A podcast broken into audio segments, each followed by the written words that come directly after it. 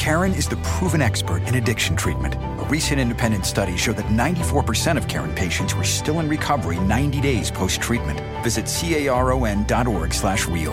Karen, real results, real care, real about recovery. You know the old saying, selling like hotcakes? What does that even mean? What is a hotcake anyway? They should change it to selling like Hondas, because right now Hondas are selling faster than ever. Probably because they're so rugged, long lasting, and fuel efficient. And if you want one, you should get to your local Honda dealer right away. Check out the 8 passenger Pilot or maybe the adventurous Passport. But you gotta do it fast because Hondas are selling like, well, Hondas. New models are arriving right now. Don't wait, see your local Honda dealer today. Muy buenas, señores. Bienvenidos a Naxa en Barça Radio, aquí en Spreaker, en las diversas plataformas de podcast y video podcast, en YouTube, en Spotify, en fin, en un montón de medios para que sigan la actualidad del Fútbol Club Barcelona. Aunque esta vez la información que voy a dar no está relacionada con el club, sino con el fútbol internacional, con el fútbol de selecciones. En primer lugar, quisiera dar un mensaje a ciertas personas que desde YouTube se permiten el lujo de escribirme, que está muy bien, emitir su opinión, está muy bien también, y lo respeto, y hasta lo admiro. Gracias por este apoyo, por todos. Todo el mundo puede emitir su opinión, eso es evidente, y eso es lo que, lo que yo pido. Opiniones que puedan estar de acuerdo o desacuerdo con lo que yo digo. También lo acepto. Lo que no voy a aceptar es que haya personas que aunque diga su opinión en contra de la mía, se permita el lujo de faltarme el respeto, de insultarme, de decirme que mi opinión no es una opinión de alguien que, que se pueda decir que sea un seguidor eh, contrastado de fútbol o que yo entienda o que mi opinión es más, más, más que nada la de un aficionado más. Obviamente lo es. Yo no soy profesional, yo soy un youtuber que da su opinión, que tiene un canal de YouTube, que habla del Fútbol Club Barcelona y que tiene su opinión humilde sobre los temas del fútbol, igual que cualquier otro. No tengo por qué esconderme ni tengo por qué pedir permiso a nadie para dar mi opinión. Eso para empezar. Segundo, Pueden estar o no de acuerdo con lo que yo digo. Me parece muy bien. Lo que no voy a tolerar es que me falten al respeto y me insulten. Simplemente y que me digan que soy un payaso y que, que debería informarme más y mejor y que debería tener, como dijo el, inepto ese, que, que tendría que tener un contexto más apropiado de alguien que sepa de fútbol para poder emitir mi opinión. Pero bueno, ¿qué os habéis creído? ¿Qué cojones os habéis creído? O sea, ¿de qué vais? De verdad, ¿de qué vais? Yo daré mi opinión como vosotros podréis dar la vuestra. Yo tengo derecho a dar mi opinión aunque no os guste, aunque no esté de acuerdo, aunque a lo mejor me pueda equivocar. No voy a decir que no. Pero mi opinión es la que es. Y si no os gusta, allá vosotros. Nadie os ha preguntado. Si no os gusta lo que pongo, si no os gusta mi opinión, nadie os obliga. Nadie os obliga a verlo o a verlo, o bueno, ver el vídeo, que no es un vídeo, es un podcast, o escucharlo, o lo que sea, ¿vale? Entonces, a todos aquellos que sepan que sus mensajes, después de leer el principio y ver el tono en el que vosotros os, os, amparéis para poder decirme las cosas de la manera que me lo decís, voy a ser muy claro. No voy a leer más de lo que venga o de lo que vea en principio y os voy a eliminar el mensaje y os voy a denunciar y os voy a bloquear.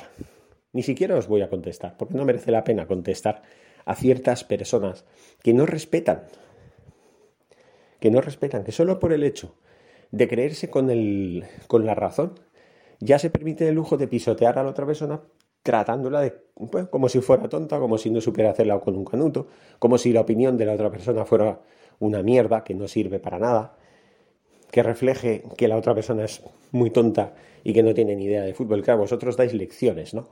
Ese es el problema. Vosotros os creéis con el derecho de dar lecciones pisoteando a los demás cuando no están de acuerdo con vosotros y riéndos muchas veces con ese jajaja insultante, ¿eh? diciendo que si yo soy un payaso, que si no, no sé ni lo que, no tengo ni idea de lo que hablo, que yo tengo un canal de YouTube en el cual, pues, pues bueno, pues que no, que no tengo la...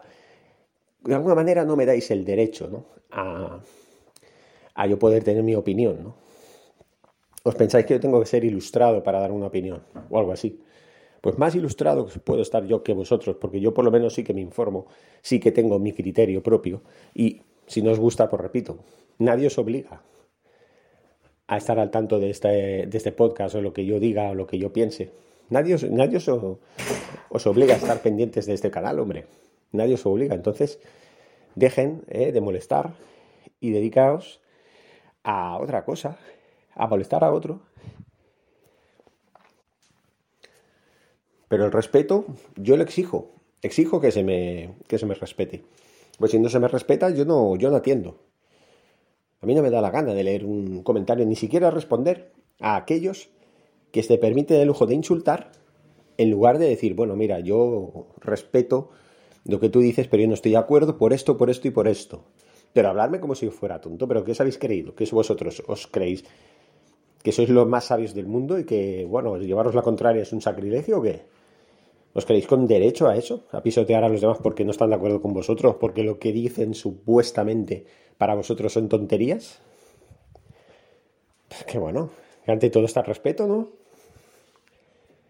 En fin, tampoco me quiero alargar mucho porque no voy a, ponerme a hablar todo el podcast, todo el audio, eh, refiriéndome a gente ignorante mal educada y grosera, que no tiene dos dedos de frente y que no sabe lo que es el respeto y que no se merecen tampoco ningún respeto.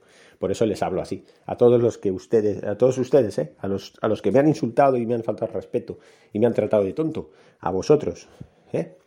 o ustedes, da igual, según sea. Según que tengan una edad, pues es a ustedes. Según que tenga otra, es a vosotros. Miraoslo bien, ¿eh? Miraoslo bien porque así no podéis ir por la vida y que a mí y, que sepáis que en mi canal de YouTube no tenéis cabida. Seréis bloqueados y seréis expulsados del canal de, YouTube. No se tendrá en cuenta vuestras opiniones que no tienen ningún tipo, de sentido ni de respeto por nadie, ni por nada. Y eso no lo tolero en mi canal, que lo sepáis. Y con eso ya doy por zanjado este mensaje. Ahora sí vamos a hablar del tema en cuestión. El tema en cuestión es que el próximo lunes es la fecha clave para el Mundial cada dos años. Sí, sí, el señor Ceferín de los Bosques apoya claramente al presidente de la FIFA, Gianni Infantino. Y atención a ver qué dice el mundo deportivo. Dice, este lunes se celebra el Global, Global Summit, convocado por la FIFA con 211 asociaciones de seis confederaciones sobre la mesa. Un mundial cada dos años y un nuevo calendario de selecciones. Luego daré mi opinión al respecto de esto, ¿vale? Porque yo estoy de acuerdo parcialmente, ojo, parcialmente. Ya explicaré el contenido de esa parcialidad, ¿vale? Como dice aquí, este lunes es un día clave en el futuro del fútbol mundial. Se celebra el Global Summit, Consejo Global, de la FIFA, al que están convocadas 211 asociaciones pertenecientes a las seis confederaciones.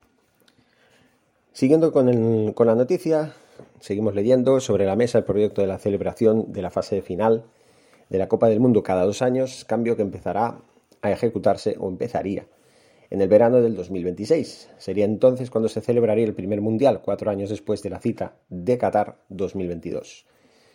Si bien el gran cambio vendría en el 2028, cuando volvería a celebrarse la cita mundialista. Según esta propuesta de la FIFA, los torneos continentales no se verían afectados porque se disputarían también cada dos años y de manera alternativa a los mundiales. Así la FIFA prevé la disputa de la Eurocopa de Naciones de la UEFA o la Copa América de Conmebol en el 2025 y 2027. La FIFA lo considera como un calendario más coherente porque junto a un mayor descanso de los jugadores se verían mejores partidos, además de haber más opciones para albergar una cita mundialista. Este proyecto, como ya contamos en Mundo Deportivo, contaron implica varios escenarios para ubicar en el calendario de selecciones. Una pasa por interrumpir las competiciones nacionales en el mes de octubre y regresará en noviembre. Sería la única interrupción dejando para el mes de junio las fases finales y de esta forma el mes de julio sería para las vacaciones. La segunda alternativa pasa por una primera ventana en octubre, alrededor de tres semanas, y otra en marzo, donde se pararía en torno a 15 días. También en este caso quedaría el mes de junio para las fases finales. La cita de este lunes es la culminación de una serie de encuentros que la FIFA ha ido manteniendo con todos los agentes afectados. El último lugar tuvo, el, último tuvo lugar, mejor dicho, el pasado 24 de noviembre y en él los invitados fueron todos los clubes del mundo junto a las ligas de los distintos países y los directores deportivos de las federaciones nacionales. El pasado mes de octubre fueron las selecciones, los seleccionadores, los invitados a un encuentro que tuvieron lugar entre el 19 y el 21 del mismo mes de octubre. Ya hay, confederaciones que han mostrado su oposición a este nuevo calendario con un mundial cada dos años. Es el caso de la Conmebol o de la propia UEFA. De hecho, el pasado viernes la UEFA hacía oficial un estudio solicitado con la consultora Oliver and Olbaum, no sé si se llama así, Olbaum o algo así, bueno, yo lo he puesto, y donde alertaba del impacto negativo desde el punto de vista económico de este mundial cada dos años, según ha dicho un estudio el objetivo anunciado de suavizar la carga del calendario para los jugadores choca con la duplicación de las fases finales, que haría que cada temporada terminara con un mundial o con un campeonato de confederaciones, torneos de tal intensidad que no pueden repetirse cada año sin que aumente el agotamiento mental y físico de los jugadores, que de hecho se encontrarían jugando incluso más de un torneo por temporada si todos los partidos de clasificación se celebraran en uno o dos bloques largos. Aumentar el número de torneos finales y reducir las eliminatorias haría que los jugadores con los calendarios más ocupados jugaran aún más, mientras que dejaría al resto con menos en su calendario. Lo mismo ocurriría con sus selecciones nacionales. Los equipos que no lleguen a las fases finales en el esquema propuesto no solo jugarían menos partidos en total, sino que perderían el contacto regular con su afición debido a los largos periodos de inactividad. Un calendario que no se ajusta a las necesidades técnicas de las selecciones nacionales, que no ofrece la posibilidad de probar e introducir gradualmente a nuevos jugadores y que puede exponerlas a jugar todo un ciclo de clasificación sin jugadores claves lesionados que repercutiría al mismo tiempo en las ligas exponiéndolas a pausas excesivamente largas, lo que sería perjudicial para todos, especialmente para los que juegan en temporada de verano y los que deben suspender sus campeonatos en invierno por razones climáticas. Un mes de actividad de las selecciones nacionales dejaría eh, a los jugadores no internacionales sin competición, mientras que los compañeros internacionales jugarían intensamente. Los clubes cargarían con las consecuencias de esta incoherencia. Además, el informe proyecta un panorama profundamente negativo para el fútbol de selecciones europeas, en caso de que se aplique el plan de la FIFA.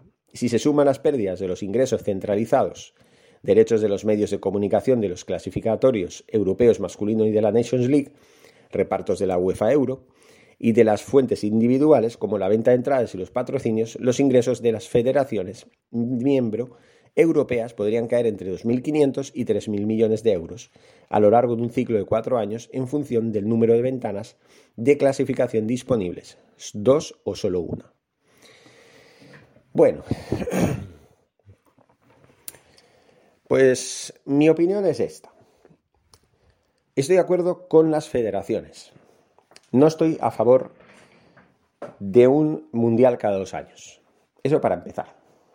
Cada dos años alternándolos con, los, las competiciones de la Eurocopa y, Super, y, bueno, Copa América y Copa de África también se tendría que disputar.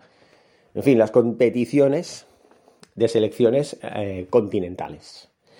Simplemente porque luego además están hablando de interrumpir la temporada de clubes en el mes de octubre para las fases de clasificación y también un poquito en el mes de marzo. Eso es un desbarajuste y eso sí que es una locura. Así no. Así no estoy de acuerdo. Otra cosa sería que se eliminaran las fases previas de clasificación, las UEFAs y CONCACAFs y mierdas Nations League, estas que acaban de crear hace unas temporadas, que no son más que competiciones de relleno que no sirven para nada, sino para sobrecargar a los jugadores y aumentar el riesgo de que se lesionen y que el, el espectáculo quede mermado como está siendo mermado. Porque las ligas son muy largas, porque las competiciones de clubes también lo son, y porque tampoco se puede dividir la temporada en dos. Es decir, de tal mes a tal mes, eh, clubes, interrupción de un mes, luego seguimos de otro mes a otro mes, porque mientras hay una interrupción, hay jugadores que juegan y otros que no. Claro, los que juegan no descansan, los que, los que no sí descansan. Hay una descompensación en este sentido. Eso por un lado. Yo creo que lo que tendrían que hacer sería poner las competiciones cada tres años. Ni es tanto, que son cuatro, ni es tan poquito, que son dos o incluso uno. Y no tendríamos cada año una competición, sino en uno de esos tres años no tendríamos competiciones de selecciones. Con lo cual, en ese año sí se podría disputar el Mundial de Clubes, alternándolo con el Mundial de Naciones y la Eurocopa, en el caso de Europa.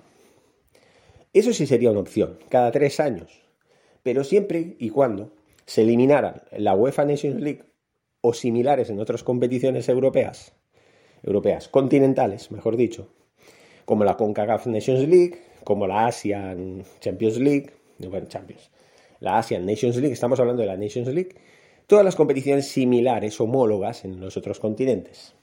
Esos tendrían que desaparecer, tendrían que volver de vez en cuando, a lo mejor un partido de selecciones, amistosos, como se hacía antes, que no revierte tampoco mucho riesgo y que, bueno, va, pues dentro del calendario de clubes, pues que a lo mejor se aplace una, se ponga una jornada eh, de domingo al domingo siguiente y hayan 15 días de descanso, pues que sea, pues, para algún que otro amistoso, ¿no?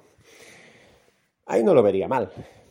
Pero no de esta manera tan decir, bueno, va, es que hay cuánto, cuántos parones de, por selecciones hay, por la fecha FIFA, esa, el virus FIFA que, que se les llama. En septiembre ya hay una. Cuando empiezan los campeonatos, en agosto, ya la segunda jornada, a la tercera, ya entre la segunda y la, tercera hay 15 días de diferencia porque ya hay fechas FIFA. Luego en noviembre otra. Luego en marzo otra. No se puede así demasiados partidos y luego los jugadores que a lo mejor están con ciertas molestias musculares que están siendo seleccionados, que son habituales en las selecciones nacionales de turno, pues también tienen más trabajo y más, y más sobrecarga de partidos que no los que no cuentan para las selecciones por X razones. Y los que están lesionados, como en el Barça, que han habido 13 lesionados en total y todavía siguen habiendo lesionados, ya ven cómo están yendo las cosas. Además, con lo de la pandemia, con la sobrecarga de temporadas, con, o sea, prácticamente la temporada 2019-2020 y la 2020-2021 se ha celebrado en apenas tres semanas de diferencia, que acababa una y empezaba la otra. Sí que es verdad que hubo un parón de tres meses en, por el tema de la pandemia, desde marzo hasta junio del 2020, en el que no se jugaba al fútbol, el fútbol estuvo paralizado por culpa del, de la, bueno, del coronavirus, pero ya está.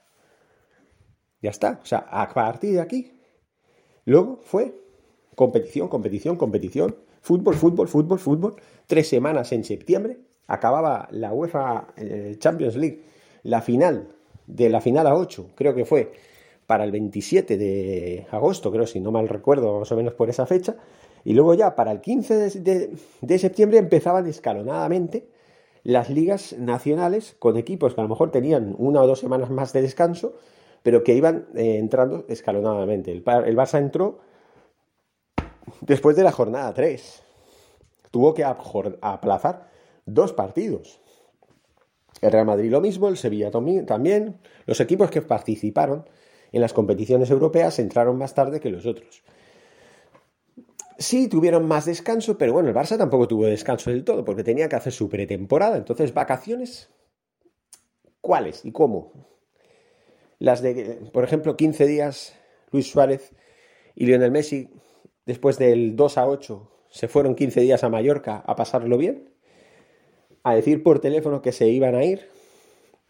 Bueno, que se iba a ir Messi, que se quería ir por burofax o como lo, como lo avisó ni, ni cara a cara, o sea, es decir, el capitán del equipo, que era Messi, que a él, curioso que se lo hayan perdonado, que ya vuelvo a hablar de ese tema. Se va de vacaciones después de un 2 a 8 bochornosos, después de no dar la cara como capitán, pedir disculpas a la afición por ese ridículo tan horroroso eh, que nos hicieron pasar. Y se va de vacaciones y luego por teléfono le dice a Kuman que él, pues que no está a gusto en el Barcelona y se quiere ir.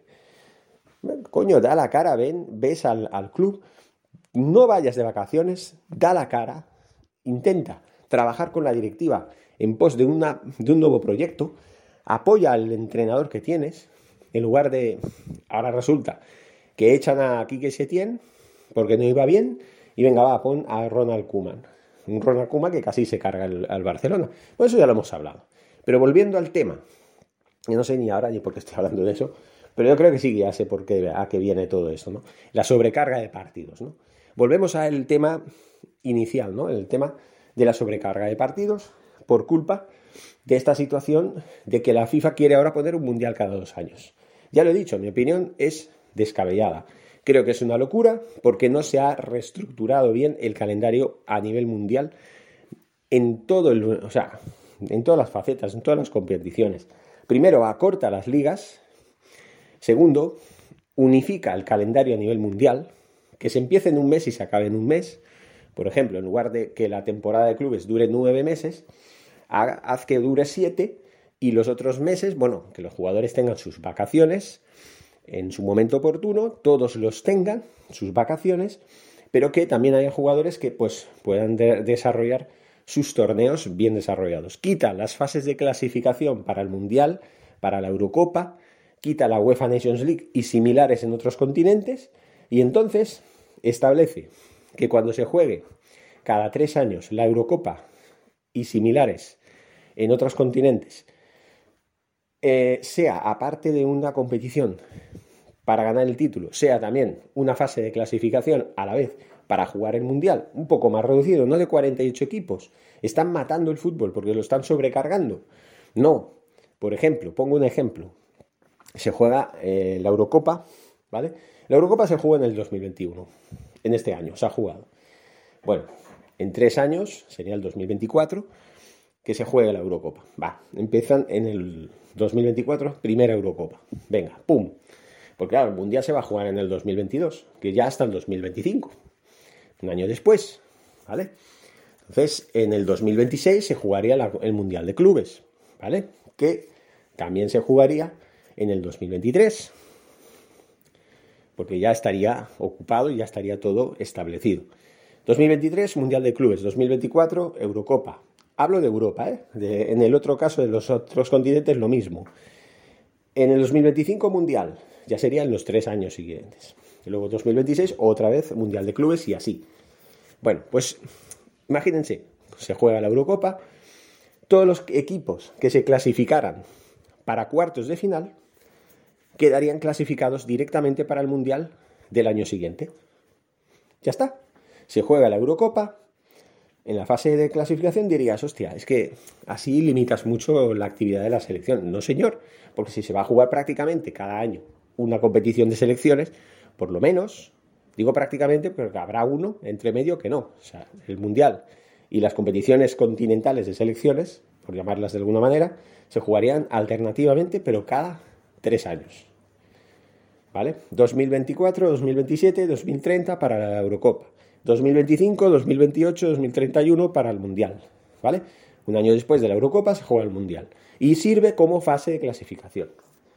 Eso sí, se eliminan las fases previas, las, esas que duran dos años, que cada dos por tres estamos cortando la, la, la temporada de clubes, en fin, todo eso, ¿no? Simplemente. Entonces, después de esto, también hay otra cosa que analizar, como por ejemplo que eh, se reestructurara la temporada. ¿Por qué? Porque si no, va a haber una sobrecarga, como ya he dicho antes. Una sobrecarga, aparte de que encima estamos en pandemia y también ha sido un detonante exageradamente eh, contundente y relevante como para tomarlo en serio. Por ejemplo, yo configuraría la temporada de esta, de esta manera. No desde agosto. En agosto, pretemporada. Partiendo de julio, que son vacaciones para todos, nada de competiciones de la Intertoto si es que la hubiera, o las fases previas de la Champions y la Europa League o la Conference League ahora. Eh, no, en agosto, que se jueguen las fases previas. Las fases previas, que yo también la arreglaría eso de las fases previas. ¿Por qué? ¿Qué es eso de la fase previa? Llenar de partidos ¿eh? para que los jugadores ya desde julio ya están empezando a jugar. No todos, pero ya poco a poco, ¿no? No, en julio todos vacaciones. Todos, no hay más. Julio es el mes de las vacaciones para todos. Agosto, pretemporada. Nada de empezar las, las temporadas en agosto, no. Las temporadas empiezan en septiembre. Las supercopas, todas esas mierdas en septiembre. Eso de ir a Arabia Saudí a jugar cuatro partidos bueno, cuatro no son, son tres, ¿no? Dos semifinales y una final. O sea, dos partidos, uno como mínimo, dos como máximo, no, simplemente no. Y menos en Arabia Saudí. En España, uno, un partido y solo y ya está, antes de la primera jornada de liga, que es lo normal.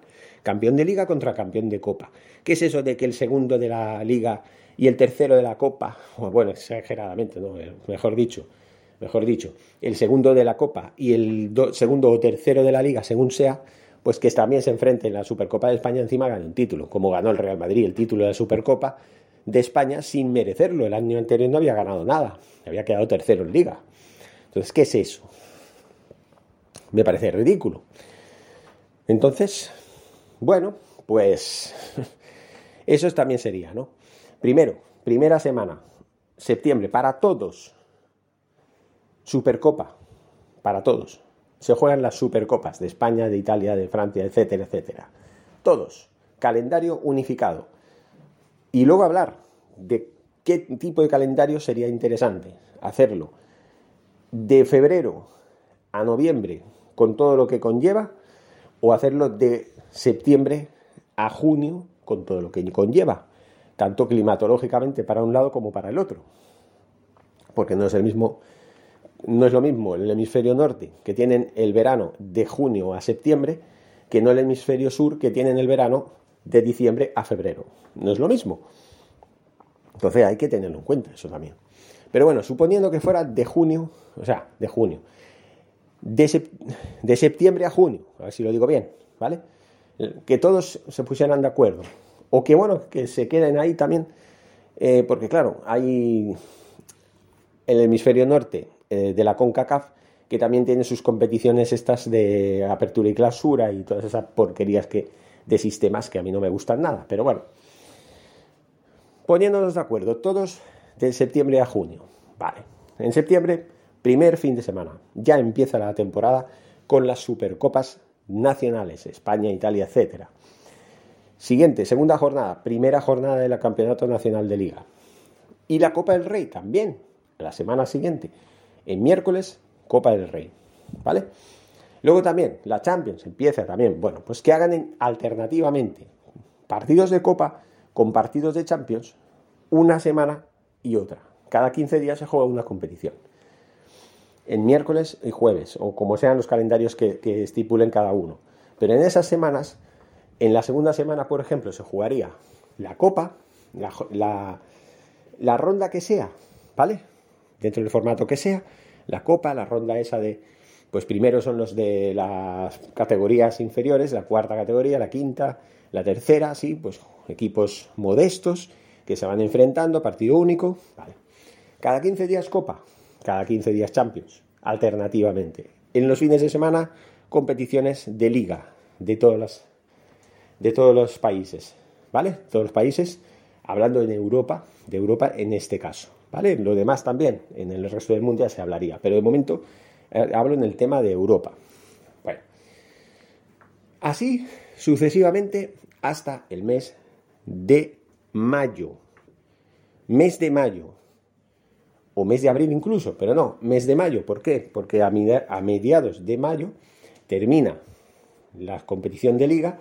Hay que hacer que la liga tenga las jornadas adecuadas eh, para que incluso no sean todos los domingos, sino que haya alguno también de descanso, lo que sea, que se pueda ofrecer, yo qué sé, dos o tres domingos por temporada para que hayan partidos de selecciones nacionales amistosos que se puedan jugar. Eso sí, se podría hablar, no al estilo de esto que cada dos meses hay un parón de selecciones, se juegan dos jornadas, dos partidos en una semana, no uno, dos, para las fases previas de clasificaciones para los mundiales, para las Eurocopas y Copas América. No, o sea, ¿qué es esto? ¿Qué es esto? Hay que ser más serios. Entonces, hay que tener un orden, un orden establecido, que sea, miren, esto sería así, esto sería así y esto sería así. Y se acabó. Y se acabó. ¿Vale? Entonces, llega el mes de junio, se juega o bien el Mundial de Clubes, o bien el Mundial de Naciones, o bien Eurocopa, Copa América, Copa de África, etcétera, en el mismo mes de junio. Simplemente, con sus fases de clasificación incorporadas. Es decir, los equipos que jueguen cuartos de final, que serían los ocho mejores de cada competición, se clasifican directamente para el Mundial. Si hay cinco o seis federaciones, bueno, hay seis confederaciones, hay seis campeonatos, campeonato de Oceanía, de Asia, de África, eh, la Copa Oro, la Copa América y la Eurocopa, ¿no? Son seis competiciones. Bueno, ¿cuántos serían? 8 por 6, 48 equipos. Ya tenemos el Mundial de 48 equipos. Ya lo tenemos.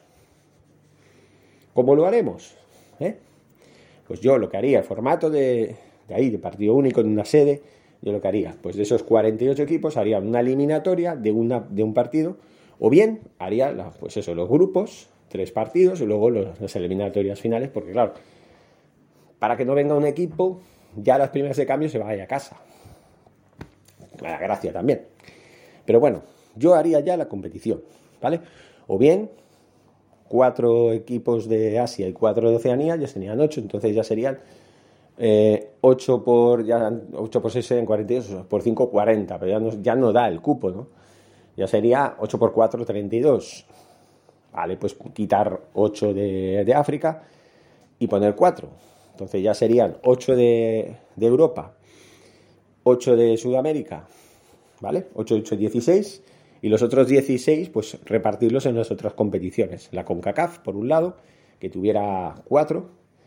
Eh, Oceanía que tuviera dos, Asia tuviera dos y África tuviera cuatro, ¿no? O sea, ahí creo que suman 16 más. Vale, serían 32. Si quieres 48, entonces lo que había dicho antes. 8 por cada confederación, por cada competición. 6 competiciones, 8 equipos, ¡pam! Venga. 48. O incluso los que lleguen a semifinales. 4 de cada uno y se fueran 24 en lugar de 48. para mí 48 equipos para jugar un mundial, das más oportunidad a equipos más pequeños para jugarla, porque ya se, sabe que en el 2026, en el mundial que se va a celebrar en, en Norteamérica, ya saben, ¿no? En Canadá, Estados Unidos y, y, México, pues ahí van a haber un cupo de 48 equipos, pero no sé hasta qué punto es conveniente subir el cupo de, participantes. No lo sé. Eso puede bajar el nivel ostensiblemente del Mundial. Lo puede bajar. Yo creo que es cuanto menos equipos más poderosos participen, mejor. Que sean más poderosos, más calidad habrá. Es lo que digo, se están cargando el fútbol en muchos aspectos. Y esto creo que es lo que yo quería eh, comentar claramente, porque eh, había mucho de qué hablar. Y sí es verdad que me he ido por la tangente hace un rato, hablando del ejemplo de que, bueno, que haya tanta sobrecarga de partidos y que luego hay actitud de ciertos personajes que se dicen ser líderes, que al final demuestran ser peores capitanes que jugadores. Y no voy a decir quién, pues ya lo saben ustedes, ya lo he dicho muchas veces. Pero bueno, es, luego venía también dentro de lo que era la explicación, ¿eh? que demasiados partidos, demasiado poco descanso para los jugadores y ahí estamos viendo el resultado. Lesiones, lesiones más lesiones. ¿Y cómo se consigue todo esto? Con las lesiones, con tanta lesión. ¿Qué es lo que se consigue? Mermar el espectáculo del fútbol. Bajarlo de calidad, simplemente. Y luego también, por último, antes de despedirme, pues esto ya más de media hora llevo con este podcast, es hablar del calendario unificado. Si es viable hacerlo de septiembre a junio, o bien hacerlo, esos son, pues bueno, septiembre, octubre, noviembre, diciembre, enero, febrero, marzo, abril, mayo, junio. Son 10 meses. ¿Vale? Y no, sería a mayo. Calendario de clubes más la competición continental o mundial de turno, ¿vale? Serían 10 meses. Entonces, hacerlo de febrero a noviembre, que sería febrero, marzo, abril, mayo, junio, julio, agosto, septiembre, octubre y noviembre, también 10 meses. Y tener diciembre y enero para eh, diciembre vacaciones, Navidad, y enero pretemporada para empezar en febrero la competición que tenga que, que iniciarse. O bien, plantear de esa manera, claro, hay que unificarlo, porque si no, claro, tenemos fecha libre, diciembre para Mundial y junio para Mundial, tanto en el hemisferio sur como en el norte respectivamente. Hay que ponerse de acuerdo. ¿Qué es mejor? Lo que se decida. Estas dos, estas dos opciones, pero que sea a nivel mundial, que en todo el mundo se jueguen las mismas fechas, las mismas competiciones, el mismo tipo de competición, y de esta manera habrá más orden, más eh, organización y mejor fútbol para todos. Y los jugadores estarán mejor preparados y sabrán a lo que van. Jugadores que no tengan que jugar mundiales, Eurocopas y tonterías de, bueno, tonterías y mundiales de clubes. Y incluso, bueno, lo que es la Champions y las competiciones continentales como la Copa Libertadores, etcétera, eso se jugaría también durante la temporada, ¿no? Si es de septiembre a junio, pues sería de septiembre a mayo. Y si es de, de febrero a noviembre, pues de febrero a octubre. Simplemente. Noviembre sería el mes de las competiciones internacionales como Mundial, Eurocopa, etcétera, si fuera el calendario unificado para eh, de febrero a noviembre, no diciembre. En diciembre sería el mes de las vacaciones, como he dicho antes. En fin, no sé si todo lo que he explicado les ha servido de algo. ¿Les ha gustado? ¿No les ha gustado? Bueno, yo acepto sus críticas siempre que sean constructivas y con respeto, no faltando al respeto, insultando, porque claro, es que tú eres tonto, ¿cómo, te vas a, cómo se te va a ocurrir que se haga el mundial cada tres años, cada dos años? Pues para mí, el mundial de cada tres años, para mí sería ideal. Pues no tendrías que esperar cuatro años, ¿vale? Y tampoco sería tan seguido como para hacerlo cada dos años alternando Eurocopas y similares con el Mundial, ¿no? No, no tiene sentido.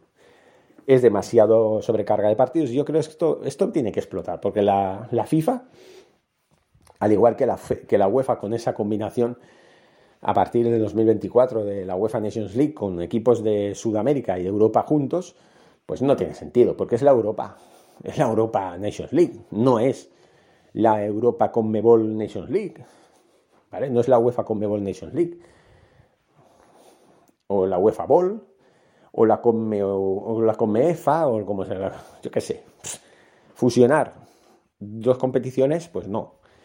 ¿Vale? Si los de la Conmebol son tan reacios a unirse con la CONCACAF, como veo mucha gente que se ofende porque el, por el mero hecho de que yo comente, ni por lo más mm, remoto, esa posibilidad, que creo que sería la, la ideal, para mí creo que es la ideal, ya sabemos que hay diferencias, ¿no? Entre la Conmebol y la CONCACAF. La ha habido siempre, por eso. ¿Por qué ha habido diferencias? Porque siempre han estado separados. Como un continente se presta a separarse, tener dos confederaciones. Como si Europa tuviera la UEFA y la FOFA, por ejemplo, ¿no? No sé, la Asociación de Clubes Europeos eh, del Este, ¿no? En el, en el occidente, en el oeste hubiera uno, la UEFA, y en el oeste en el oeste. En el otro lado, en el, en el este, yo lo digo, diré mañana, que tuviera otra federación, se llamaba, pues yo qué sé, Federación Europea de, de, Clubes del Este. Por ejemplo, ¿no? Sería absurdo, pero podría pasar. Pero no es, no pasa, simplemente. ¿Vale? Azerbaiyán, que además geográficamente está en Asia, pues está vinculado como Israel a la Federación de la UEFA y compite con equipos punteros de la UEFA. Simplemente, en todos los sentidos, tanto en clubes como en selecciones. Y no hay más. Y ahí, así debería ser en Asia, que lo es. Imagínense si Asia es grande. Es tan grande como podría decirse de este a oeste, como podría decirse también de América desde norte hasta el sur. ¿vale? Es más o menos, más o menos. Y Asia tiene a los mismos clubes, al de Japón y al de Irán. Son de la misma confederación, la asiática.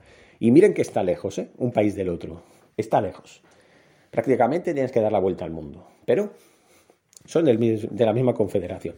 Ahí tendría más motivos para también separar al continente por dos eh, confederaciones, la del extremo oriente y la del lejano oriente, por ejemplo, ¿no? La Asociación Asiática del Extremo Oriente y, por el otro lado, la Asociación eh, Asiática del, Lejano Oriente. el Lejano Oriente, ¿para quién? Para ellos no. Para ellos sería el lejano, el lejano Occidente, ¿no? Para un japonés, Europa está en el lejano eh, occidente, porque ya que para un español o un francés o un alemán eh, el Japón está en el extremo oriente, pues lo mismo en el extremo occidente para un japonés. Simplemente, ¿no? O sea, son cosas que por un lado se dicen, por el otro también. Eso es lo que quería decir. Entonces, para mí la fusión, una vez más, lo repito, y aunque le moleste a propios extraños y le, duela y me, y me den carnada para yo poder decirles que son más que gilipollas por insultar, por, por mero, únicamente por un tema de, deporte. ¿Por qué insultas? ¿no? Pues esta es mi opinión y la vuelvo a reiterar y la seguiré diciendo. Y me da igual lo que digan y lo que piensen. Para mí, lo ideal es eso. Simplemente ya lo dije en su momento y lo vuelvo a repetir. Y el que me vuelva a insultar con sus mensajitos odiosos e impertinentes, será bloqueado. Ya ni le voy a contestar, porque no merece la pena. Porque todo lo que digan se lo están diciendo ellos mismos, simplemente. Lo dicho, señores, ahora sí, acabo con este podcast bien largo, pero bien contundente y bien explicativo para todos. Muchísimas gracias y Forza Barça. Karen is the proven expert in addiction treatment. A recent independent study showed that 94% of Karen patients were still in recovery 90 days post-treatment. Visit caron.org slash real. Karen, real results, real care, real about recovery. You know the old saying, selling like hotcakes? What does that even mean? What is a hotcake anyway? They should change it to selling like Hondas, because right now Hondas are selling faster than ever. Probably because they're so rugged, long lasting, and fuel efficient. And if you want one, you should get to your local Honda dealer right away. Check out the 8 passenger Pilot or maybe the adventurous Passport. But you gotta do it fast because Hondas are selling like, well, Hondas. New models are arriving right now. Don't wait, see your local Honda dealer today.